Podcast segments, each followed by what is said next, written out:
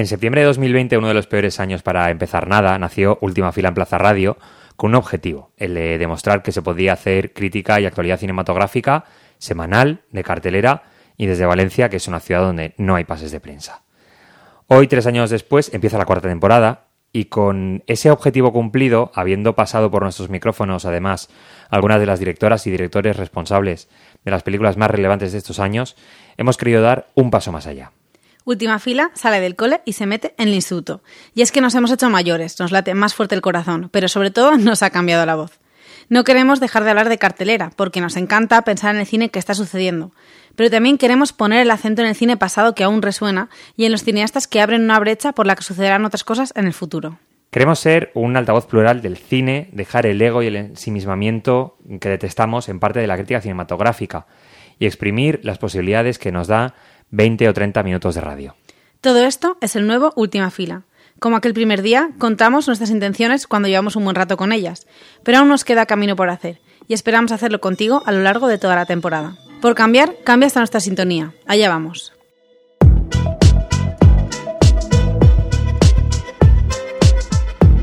Última fila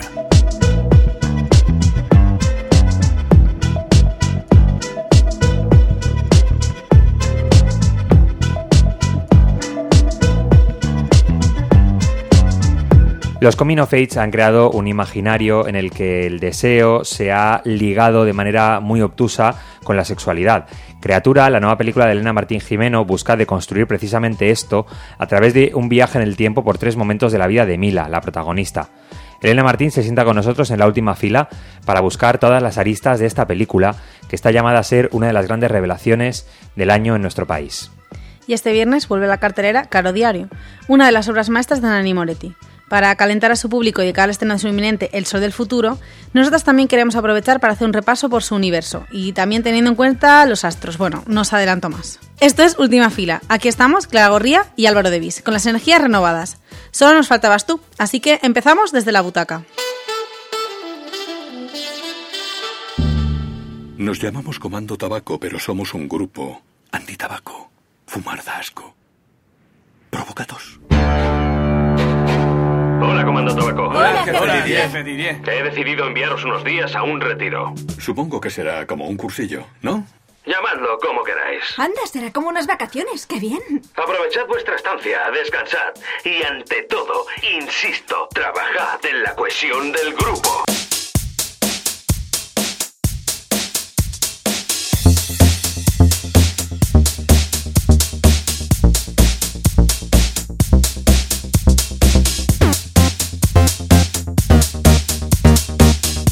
Pues esto que habéis oído es el tráiler de Fumar Provocatos.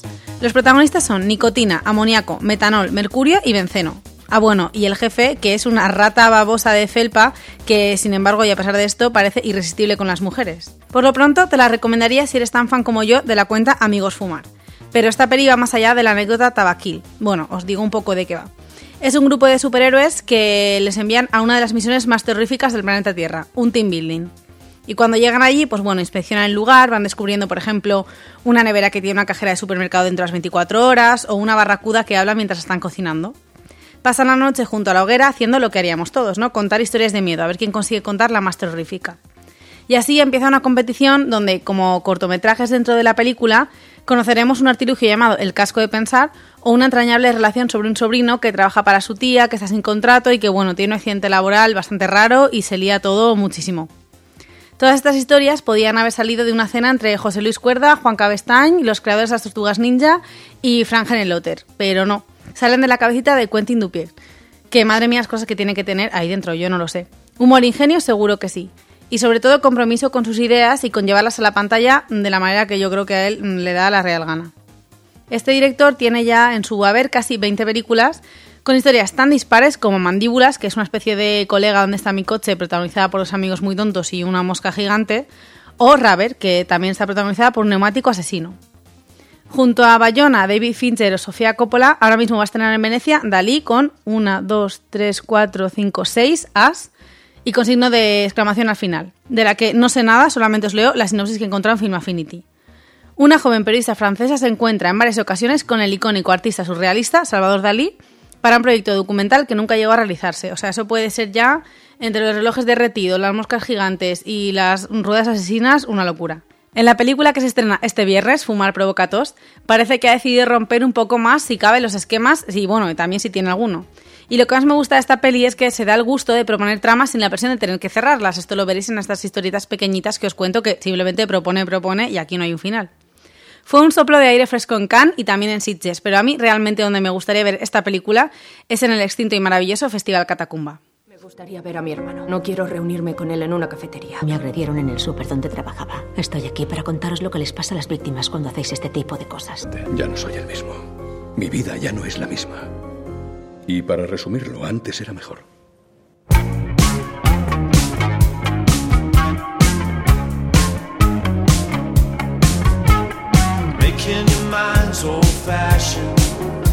En un momento en el que el debate público sobre casi todos los males de la sociedad se acaban resolviendo en favor de una respuesta punitivista, en Francia se lleva aprobando desde 2014 un programa de justicia restauradora que ofrece a las víctimas y perpetradores de delitos la oportunidad de diálogo a través de sistemas seguros y supervisados por profesionales y voluntarios. En España también ha habido un programa de características similares entre víctimas de ETA y presos de la banda armada. Las dos caras de la justicia de Jean Herry eh, retrata en una película podriédrica varios puntos de vista sobre este programa de justicia reparativa. Nassim, Isa y Thomas, sentenciados por robo con violencia, se encuentran con Gregory, Nahuel y Sabine, víctimas de robo. Por otra parte, Chloe, víctima de una violación incestuosa por parte de su hermano, pide entrar en el proceso al saber que éste ha vuelto a su ciudad y puede volver a encontrárselo. Judith, Fanny y Michelle ayudan a unos y a otros a participar en el proceso. Eh, Jean Herry, la directora, se pone desde la dirección en la piel de otro profesional al buscar ser aséptica y buscar que en la representación no tome parte si quiere contar con rigor aquello que ocurre en estos encuentros. En el film hay ira y esperanza, silencio y palabras, alianzas y desamor, conciencia y confianza recuperada, y con cierto realismo se permite no tener la obligación de acabar siempre con una reparación limpia, y, pero tampoco ser cruel.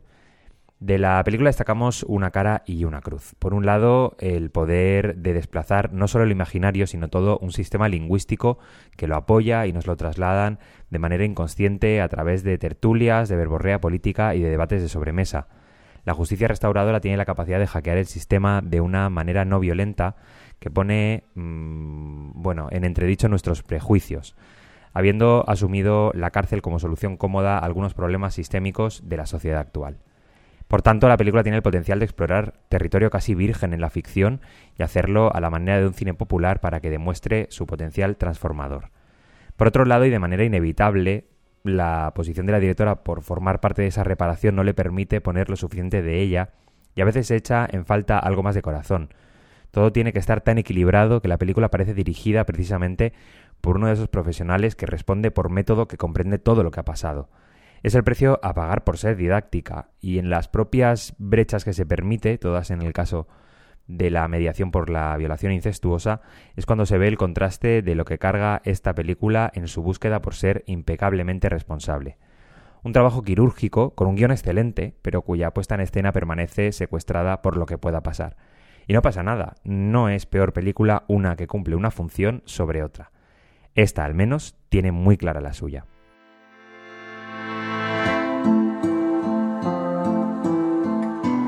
Quin conte expliquem, Mila? No, vull que m'expliquis un conte, el papa. Va, Mila, que a mi em fa il·lusió explicar-te un conte. El papa. El papa s'està rentant les dents. Papa. Gerard! Ara vinc.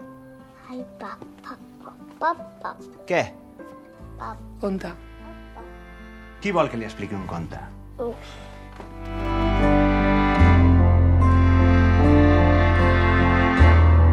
Conforme pasan los años no solo crecemos nosotras, sino también las dimensiones vitales que nos acompañan.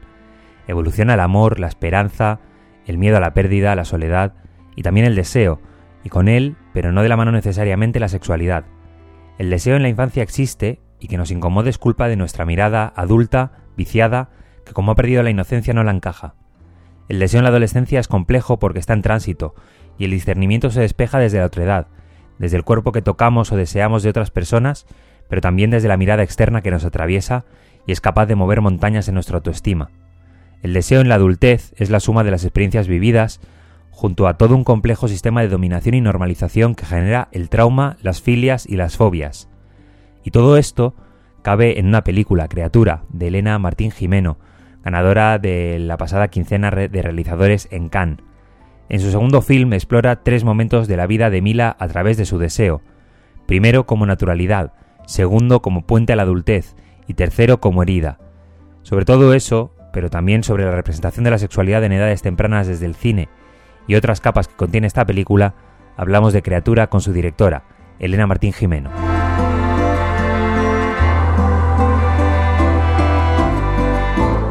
¿Cómo van los, los nervios, supongo que, de, estrenar en cartelera, sobre todo después de, la acogida que, ha tenido y del recorrido que, que ya lleva la película?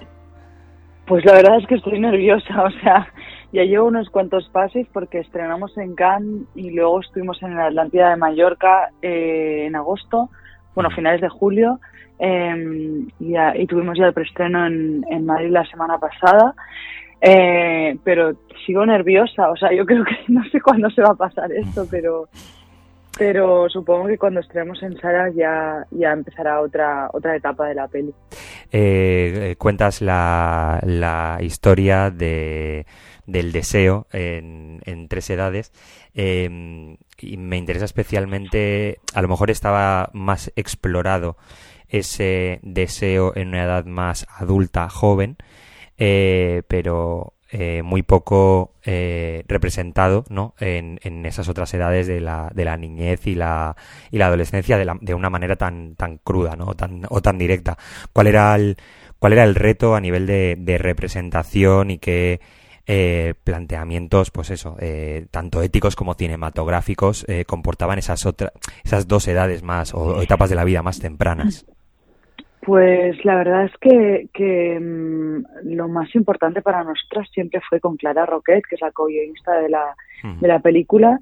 Em, siempre estuvo muy presente el, el reto de poder entrar sin tapujos a, explicar estas etapas de la vida, pero a la vez eh, no caer nunca en, el, en la tentación de, de explicarlo desde el morbo, desde el efectismo, porque porque hostia, al final eh, ahora mismo el cine es muy competitivo, ¿no? Se producen muchísimas películas al año y el recorrido por festivales también es muy competitivo y es como que cuando te estás moviendo con el guion por laboratorios y tal, ¿no? La gente busca como historias impactantes y tal y, y, más de una vez nos habían, nos habían dicho, ¿no? Como, ahí, ahí hay como algo que, ¿no? Como ahí desde ahí se puede vender y para nosotras siempre fue muy importante acercarnos al tema de una forma muy natural.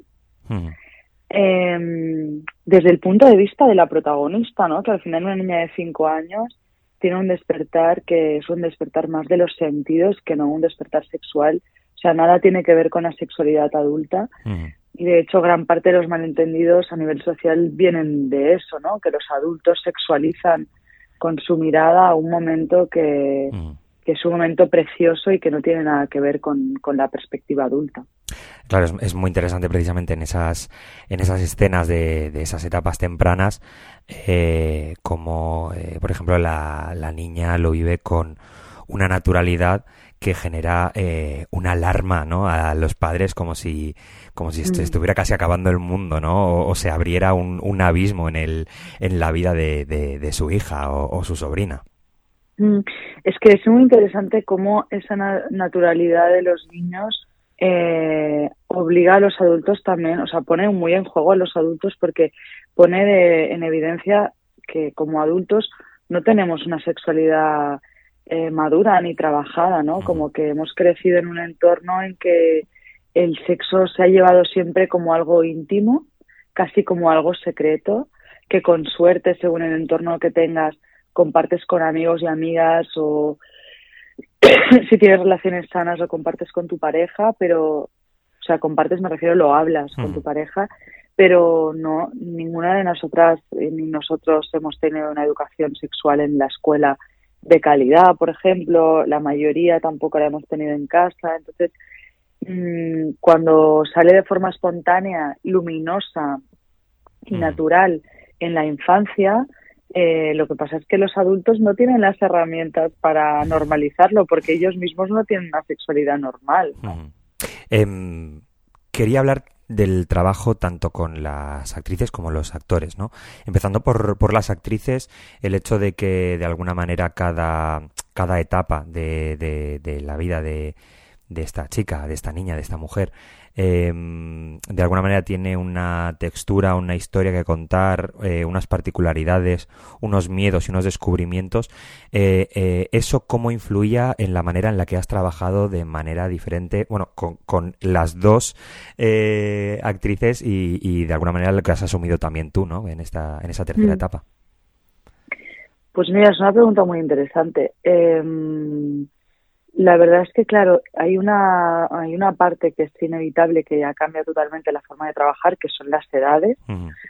Y eso también cambió mucho la forma de trabajar el guion, o sea, que al final está todo unido. Y es verdad que en la infancia, eh, como que la, la parte más complicada, o lo- la que le añade una capa de complejidad y, y la que lo hace delicado es la mirada que los adultos tienen sobre, sobre esa niña. Pero realmente la niña, eh, hay mucha parte de la película que, que ella está en su mundo eh, con sus juegos y sus, sus descubrimientos. Entonces el trabajo con ella mm, pasó, uno, por hacer un casting eh, pues muy minucioso con Irene Roque, en el que buscábamos una niña que estuviera pasando por esta fase, o sea, una niña que to- todavía no hubiera cruzado el umbral de la vergüenza, ¿no? Como que no que no hubiera entrado en la en ya en, en, en esta época más de castración en la que le da que le da puro el, contacto físico no sé qué no o sea que era una niña que en los castings hacíamos pruebas como por ejemplo yo decía mira yo soy tu madre y tú eres mi hija y yo estoy durmiendo en la playa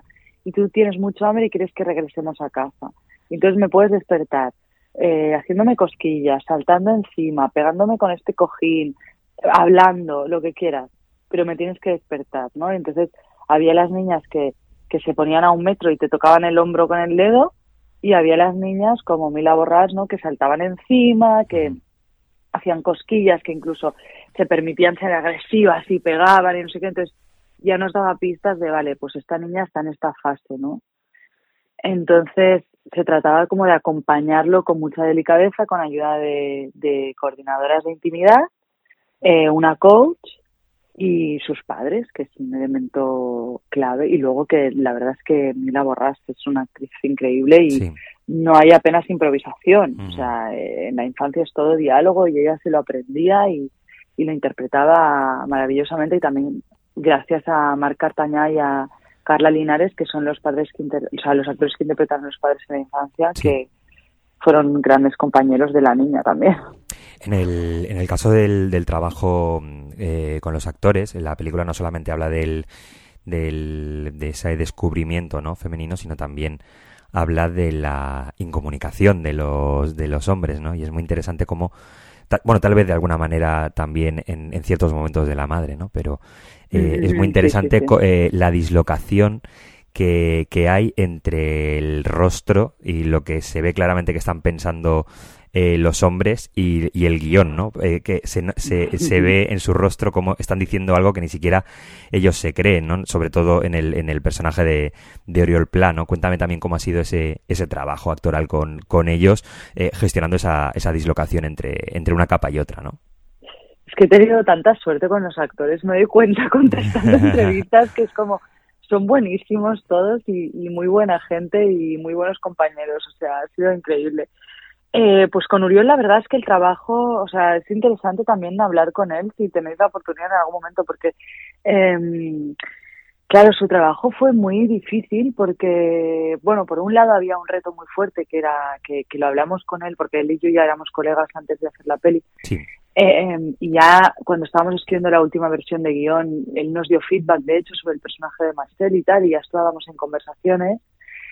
Y, y fue muy importante el trabajo para, para entender a Marcel, humanizarlo, hacer que sea un personaje complejo, ¿no? Porque eh, hubiéramos podido caer en la tentación de que fuera un personaje como funcional, que le sirviera de rebote a Mila, pero no, pero no, que no tuviera su propia identidad y era muy importante en guion, tanto para el personaje de Marcel como para el personaje del padre, que entendiéramos sus heridas, porque son personajes clave en la vida de Mila. Y simplificarlos hubiera sido simplificar el conflicto de la peli. Y para mí era muy importante también reflejar los hombres que me rodean, ¿no? Que es que al final seguro que hay gente que usa su privilegio para hacer daño adrede, pero la realidad de la mayoría de los hombres es que han sido educados en el patriarcado y que eh, todos los que a, a día de hoy están intentando redefinir su identidad y su masculinidad se encuentran en estos sitios, ¿no? De, de, de unos sitios de contradicciones, en un lugar de estoy esforzándome pero no sé muy bien hacia qué dirección y no sé cómo cuidarme y a la vez estar mm, pues trabajando y deconstruyéndome. O sea, es como que, que, que, que la masculinidad está en un momento súper interesante y súper fértil. Y con Uriol las escenas las trabajamos mucho desde allí y él aportó mucho también de su, de su perspectiva.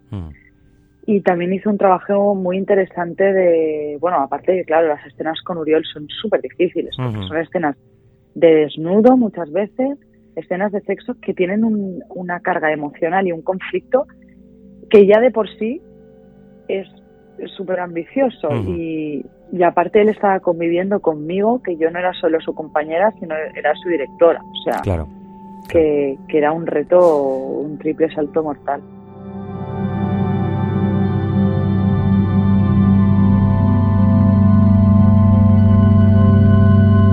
Hi havia una noia que anava super, super borratxa. Bueno, Ai, que és boja. No, però que es va intentar liar amb un Liar. i després es va anar a liar amb un altre allà a la platja davant de tothom Sí. i, i tothom els podien veure i estaven a saco i a saco. sobre, bueno, li va ensenyant les tetes pel Messenger. Carai. I això què és? Això d'ensenyar les tetes pel Messenger. Messenger és, un, és un, una eina informàtica per enviar-se missatges, però s'ha de vigilar, no?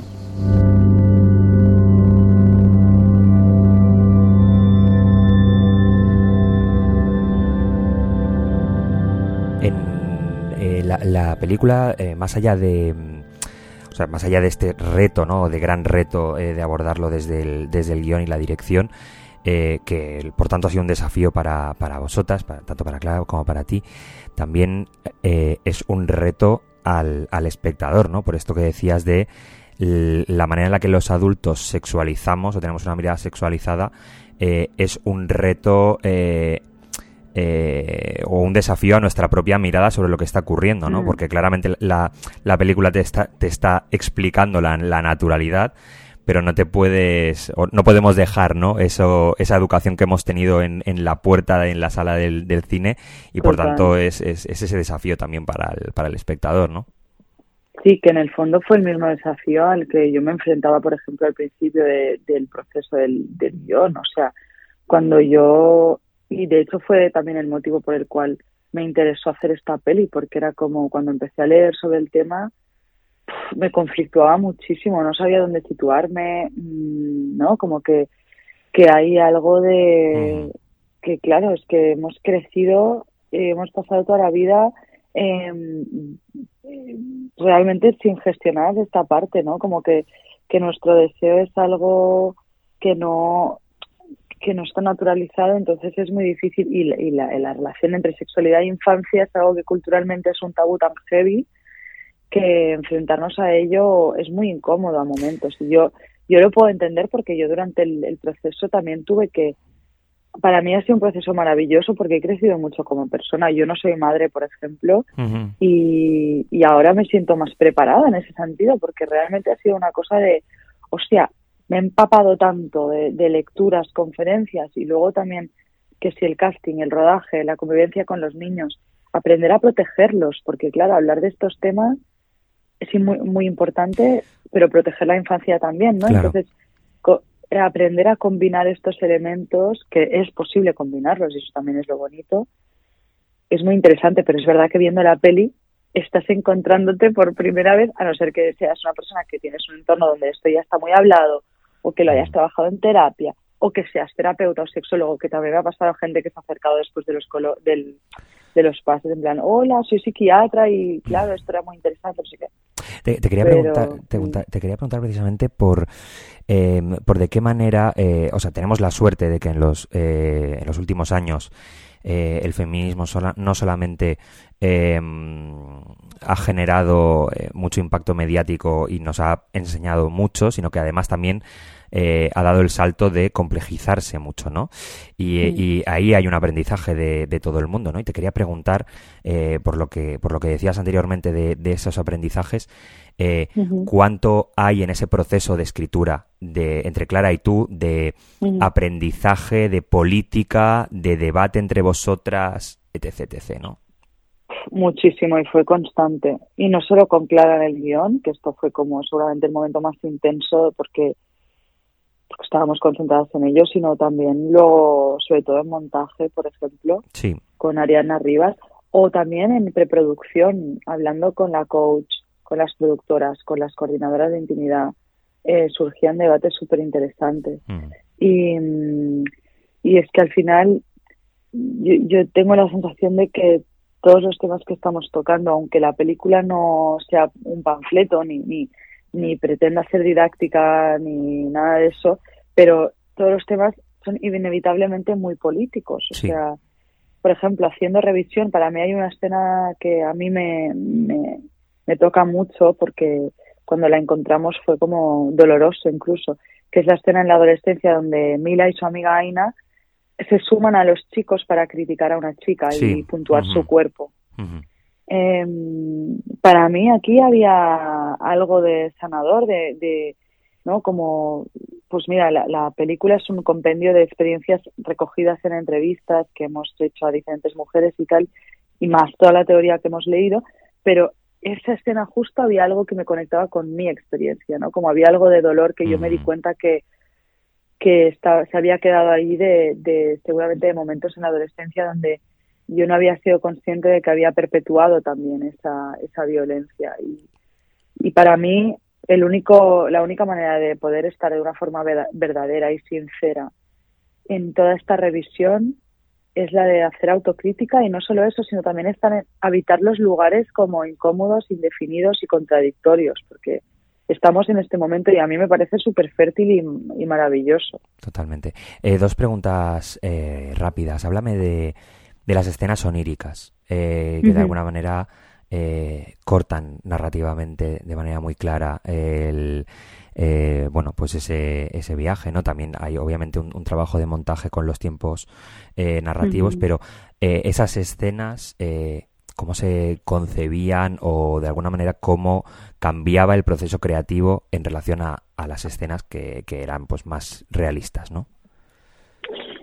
siempre estuve- estuvieron bastante mezcladas. Fue a la que empezamos a dejar leer el guion y luego a la que hicimos pruebas de montaje que, que entramos más en conflicto con esas escenas porque generaban algo muy curioso que había gente que decía son mis favoritas de la peli y había gente que decía me sobran en la peli.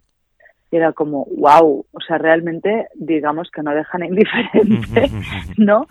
Eh, y, y para mí fue guay eh, recibir este feedback porque me obligó a, a- a hacer un poco de análisis de qué significaban para mí. Y me doy cuenta que, claro, es que hacer una película sobre el deseo y no permitirse entrar en un espacio subjetivo, ya no, no lo defino como sueños o tal, porque hay cosas que son más fantasías que Sí, sueños, sí. ¿no? Eh, o incluso imágenes mentales que no vienen de, de una persona dormida, ni una persona masturbándose, ni nada, sino que son como imágenes mentales que aparte podrían ser del adulta o del adolescente o de la niña, no sabes, porque están ahí como navegando, ¿no? Pero, pero sí que para mí hay una parte del deseo que es muy misteriosa en la vida real, ¿eh? me refiero, como que tú intentas entender cómo te relacionas tú con tus fantasías o tus miedos o incluso con tu cuerpo y si te concentras para intentar definirlo o contárselo a alguien es muy curioso porque entras en un estado, pues eso, como si estuvieras recorriendo como unos pasillos oscuros en una casa abandonada, ¿no? Y, y, y hay cosas que entiendes y otras que no, que están medio veladas y, y para mí permitirnos esa, ese punto de misterio en la película, incluso esa oscuridad también que trabajamos con la directora de foto, en los interiores de la casa, que siempre está medio en penumbra, Sí. eh, era muy importante para el- la, la experiencia del espectador, ¿sabes? Como parte, un aliciente de... Porque no es muy difícil hablar de forma puramente realista sobre el deseo. Es, es algo muy... eh, que forma parte de la imaginación. Mm, totalmente. ¿Qué significa el mar para la película? Pues un poco en esta línea. O sea, para mí el mar es algo que, se, que lo relaciono mucho con algo placentero y yo creo que para los humanos en general lo es, en el sentido de que, bueno, al menos en este país todavía es un lugar público, Sí. que en otros no podríamos decir lo mismo, pero en, en este país las playas todavía son públicas y esto lo celebro. Eh, ¿no? que es un sitio accesible, eh, que lo relaciono mucho con el verano, la piel, el, el calor, eh, como esta cosa sensual, pero por otro lado el mar agitado de- del invierno eh, o cuando vas a alta mar, ¿no? que es- esas profundidades inabarcables que, a las que tienes mucho respeto porque porque da miedo, porque no sabes lo que hay ahí y el mar es peligroso también, ¿no? Y, y está lleno de vidas y todo esto para mí hay algo que inevitablemente lo relaciono con el con el deseo y específicamente con el deseo femenino o sea no sé por qué pero el mar hay algo que no sé si no sé con qué no sé por qué pero me, me lleva un poco a eso Enhorabuena por, por la película, gracias por la generosidad de hacer una película compleja y suerte Muchas en las gracias. salas este viernes. ay gracias In realtà il mio sogno è sempre stato quello di saper ballare bene. Flash Dance si chiamava quel film che mi ha cambiato definitivamente la vita. Era un film solo sul ballo. Saper ballare. E invece alla fine mi riduco sempre a guardare, che è anche bello, però è tutta un'altra cosa.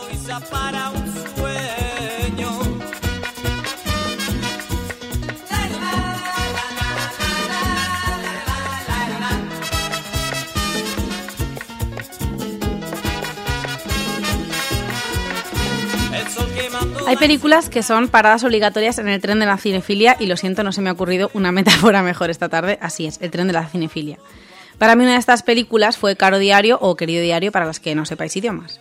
En mi época de adolescente de cinefilia más voraz, de repente abrí la ventanita de Caro Diario que me enseñaba un poco cómo ser adulto o cómo hacer cine adulto y que no tenía por qué entrar dentro un poco del esquema que yo tenía en mente. Por primera vez pensé que se podía vivir y rodar películas basándome solo en la elegancia cotidiana. Igual que a mí, al público italiano de 1994, pues se ve que también les gustó. Puede que también se vieran reflejados y reflejadas en esta comedia tan cercana y eso les despertó la misma sorpresa y la pasión que me despertó a mí. Esta película es un diario íntimo donde el personaje es el propio Moretti y está estructurado a través de tres capítulos en Mi Vespa, Islas y Médicos. Está como entre lo ácido y lo ingenuo. Y es una peli que sin ir predispuesta a ver una película poética, de repente crea una sensación hipnótica con un movimiento de plano de repente o un encuadre sin más, que no tiene dentro una acción dramática o nada que haga avanzar la trama, pero te da un estendalazo. Y además es que fue muy reveladora en cuanto a mi relación también con el propio cine. Me vi muy reflejada en el momento más inesperado del día que de repente me pongo a pensar en la muerte de Pasolini sin venir a cuento. Este paseo homenaje que hace Moretti con la moto roja, que ya es súper icónica, para mí fue antes y un después. Caro diario, ho tenuto tutte le ricette accumulate nel corso di un anno e ho tenuto anche tutti gli appunti che di volta in volta prendevo quando incontravo i medici. Quindi nulla di questo capitolo è inventato. Prescrizioni di farmaci, incontri con i medici, conversazioni con loro. Un giorno cominciai ad avere prurito, soprattutto la notte. Io la chiamavo urticaria, però non era urticaria. Nani Moretti nació el 19 de agosto de 1953. Quiero decir, Nani Moretti es Leo. Y aunque en este programa somos más de fantasmas que de horóscopos, vamos a hacer una excepción y vamos a inaugurar, y creo que clausurar el mismo día, el análisis cinematográfico astrológico de este autor total de magia intimista. A ver, os cuento. Tradicionalmente los rasgos positivos de Leo son optimista, o sea, 100% sí. A pesar de que Nani Moretti se quiere presentar como a veces como un neurótico o un preocupado, En sus películas, las más cómicas y también las más dramáticas, como son Tres pisos o El cuarto del hijo, muestra un gran aprecio a la vida. Y yo creo que alguien que busca la belleza todo el rato como este director tiene que ser por fuerza optimista. Sigo, apasionado. Nani Moretti tiene dos pasiones, el cine y el waterpolo. Más adjetivos, ingenioso y creativo. Mejor juzgad vosotros y vosotras mismas.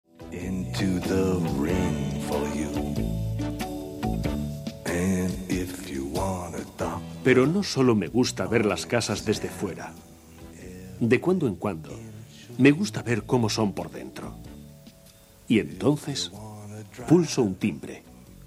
Y digo que estoy buscando exteriores para una película. El dueño de la casa me pregunta, ¿de qué trata la película? Y no sé qué decirle. Esta película es la historia de un pastelero, trotskista. Un pastelero trotskista en la Italia de los años 50 es una película musical. Un musical. Mira tú, no estaría nada mal un musical sobre el pastelero trotskista en la Italia conformista de los años 50. I'm your man. Independiente, como la industria en la que se mueve y como sus películas donde muchas veces cabe todo. Ahora vamos con los rasgos negativos, que son narcisista, arrogante y vanidoso. También te digo que ya llevamos en este programa, como bien ha dicho Álvaro, algunos años, y lo de que sea un director protagonice sus propias películas, pues bueno, tonta no somos, algo ya No, no, no. sí, no solíamos de esto. Al menos no es francés. Al menos no es francés, eso es verdad. Sigo. Nani Moretti, como todos los leo, tiene esa doble personalidad, en este caso en forma de personaje. El director dio a luz a su propio bebé Antoine Duanel, pero le puso el nombre de Miquel Apicella. Este personaje apareció por primera vez en 1976 en la película Soy un autárquico. Y a diferencia de Antoine Duanel, eh, pues bueno, el personaje nunca permanece igual, va cambiando Michelle Apicella en cada película. En cada una tiene una vida y una profesión distintas. Además está claro que de envejecer progresivamente. Yo espero que Nani Moretti no caiga en la tentación de la inteligencia artificial porque si no yo ya, o sea, me, va- me quito de todo ya, paso. Es el propio Moretti quien interpreta a Michelle, pero a diferencia de lo que podría hacer, por ejemplo, Woody Allen, que, bueno, no comments, ¿no, Álvaro? O sea, no comments. A diferencia de lo que vaya a hacer Woody Allen, director y personaje no se confunden. Sí es verdad que Moretti se expresa a través de él, pero siempre mantiene un poco las distancias. Así que hemos podido ver a este personaje encarnando. En Yo soy un autárquico, como os he dicho, interpreta a un desempleado que pasa su tiempo actuando en una compañía de teatro experimental. Ahí tenía 23 años y menos mal que no tenía Tinder, porque si no, yo sé que algunas de Benny Maclet le iban a estar dando match, pero bueno. mal. Sigo. Con 25 años protagonizó Exebombo, que aquí hace eh, de un estudiante que fue parte del movimiento de mayo del 68. En Soñidoro, con 28 años, interpreta a un director novato neurótico frustrado por la falta de comprensión. Aquí iba a caer yo también, te digo, ¿eh? pero bueno, no pasa nada, continuamos. En la peli Bianca, con 30 años, es un profesor de matemáticas obsesivo y, observador. Y en Palombela Rosa, con 36, es un ex dirigente del Partido Comunista Italiano y un jugador de waterpolo con una significa- significativa amnesia. O sea, todo esto, múltiples personalidades. Muy Leo, muy Leo, Mm. sí, que sí, cada sí. día es Típico- una cosa. típico de Leo. Típico de Leo. Y bueno, voy a acabar con lo que me ha parecido más fuerte, y esto ya no es que lo haya buscado en una cosa de Google random, es que me he metido en la web de Esperanza Gracia y dice textualmente: Leo irradia energía por los poros de la piel. El carácter de Leo es sincero, abierto y generoso y contagia su energía y vitalidad a los demás. Leo, signo de fuego y magnificado por él, Sol. ¿Y cómo se llama la próxima película? El Sol del futuro. Bueno, Super Leo. eh, esto es... eh, o sea, quiero decir, ciencia. Sí, sí, ¿no? sí, totalmente. Sigo. Sus sentimientos son espontáneos y vehementes y su fuerza interior es enorme. Súper, o sea, súper sí. Porque lleva mil años de los 76 haciendo películas, eso es una fuerza interior vehemente, claramente. Le gusta destacar y organiza maravillosamente bien, ojo, la vida de los demás y la suya propia. Impone su autoridad de una forma sencilla. Y es que no es que solo él lleve dirigiendo pelis un montón de tiempo, es que dirigió dos años el Festival de Cine de Turín. Entonces dice, organiza maravillosamente bien la vida de los demás, autoridad sencilla. Es que le pega, le pega. Y finalmente, comparte con sus compañeros, o sea, yo entiendo aquí sus compañeros, los espectadores, fuego, vitalidad y espontaneidad que los demás signos temen, cuidado y admiran a la vez. Y posee un corazón infantil, porque es verdad que en sus pelis hay cosas como muy ingenuas y muy brillantes a la vez. Y finaliza. Es absolutamente imposible no sucumbir al encanto de Leo. Él es el rey del cosmos y todo el mundo quedará rendido a sus pies. Sí, o sea, yo estoy rendida a los pies de, de Nani Moretti porque es que es un director que combina lo íntimo, lo político, lo divertido, lo elegante. O sea, a tope. A tope. Eh, te digo también que no creo que me vaya a comprar un patinete porque el cartel ahora del Sol del Futuro ha cambiado la moto por un patinete. O sea, ni por Nani Moretti creo que haría esto. pero me muero de ganas de ver la película eh, Eso del futuro, porque sí que tengo la intuición o la ilusión de que me da alguna pista sobre cómo tengo que vivir lo que me queda de vida adulta, que es bastante de cotización y de todo. O sea que necesito a alguien que me dé una pista, por favor. Mientras esperamos a esta película, gracias a Caramel Films, vamos a poder ver Caro Diario en pantalla grande, porque nos la traen, está en el LIS y en más cines, eh, para que la disfrutéis, o bueno, en vuestra casa, la verdad que también podéis disfrutar de este director. Y yo, para acabar, solo voy a decir una cosa, un pequeño apunte, si me oyes, Nani Moretti, si eres seguidor de Plaza Radio, como me falles, o sea, como hagas algo y te tenga que cancelar, dejo de creer en los hombres, paso. O sea, mi último bastión es este, un italiano. Bueno, pues muchísimas gracias, Clara. Eh, hasta aquí el, el- el nuevo Última Fila en el que eh, nuestra fuente principal es la web de Esperanza Gracia. Eh, podéis elegir si escucharnos a nosotros, escuchar Cowboys de Medianoche o escucharnos a los dos y ver eh, eh, un poco el contraste de eh, las diferentes visiones de- Claro. del cine. En todo caso, nos escuchamos dentro de siete días. Hasta entonces, adeu.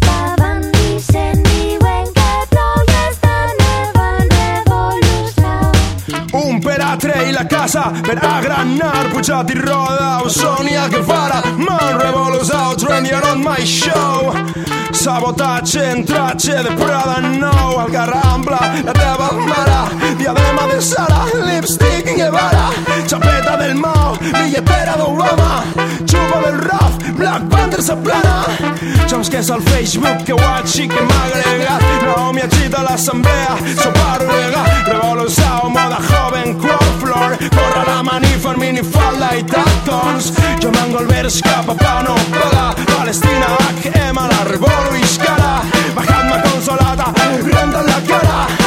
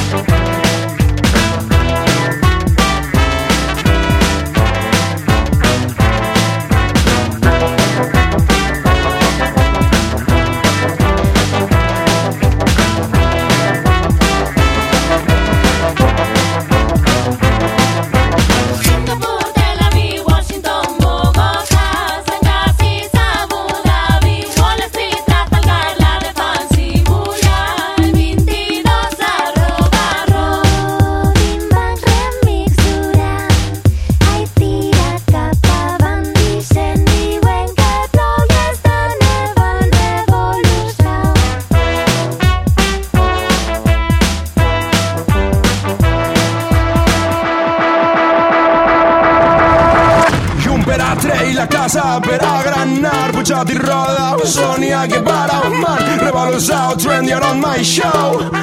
Sabotatge, entratge de Prada, no. El ampla la teva mare Diadema de Sara, lipstick Guevara. Chapeta de mà, billetera d'Obama.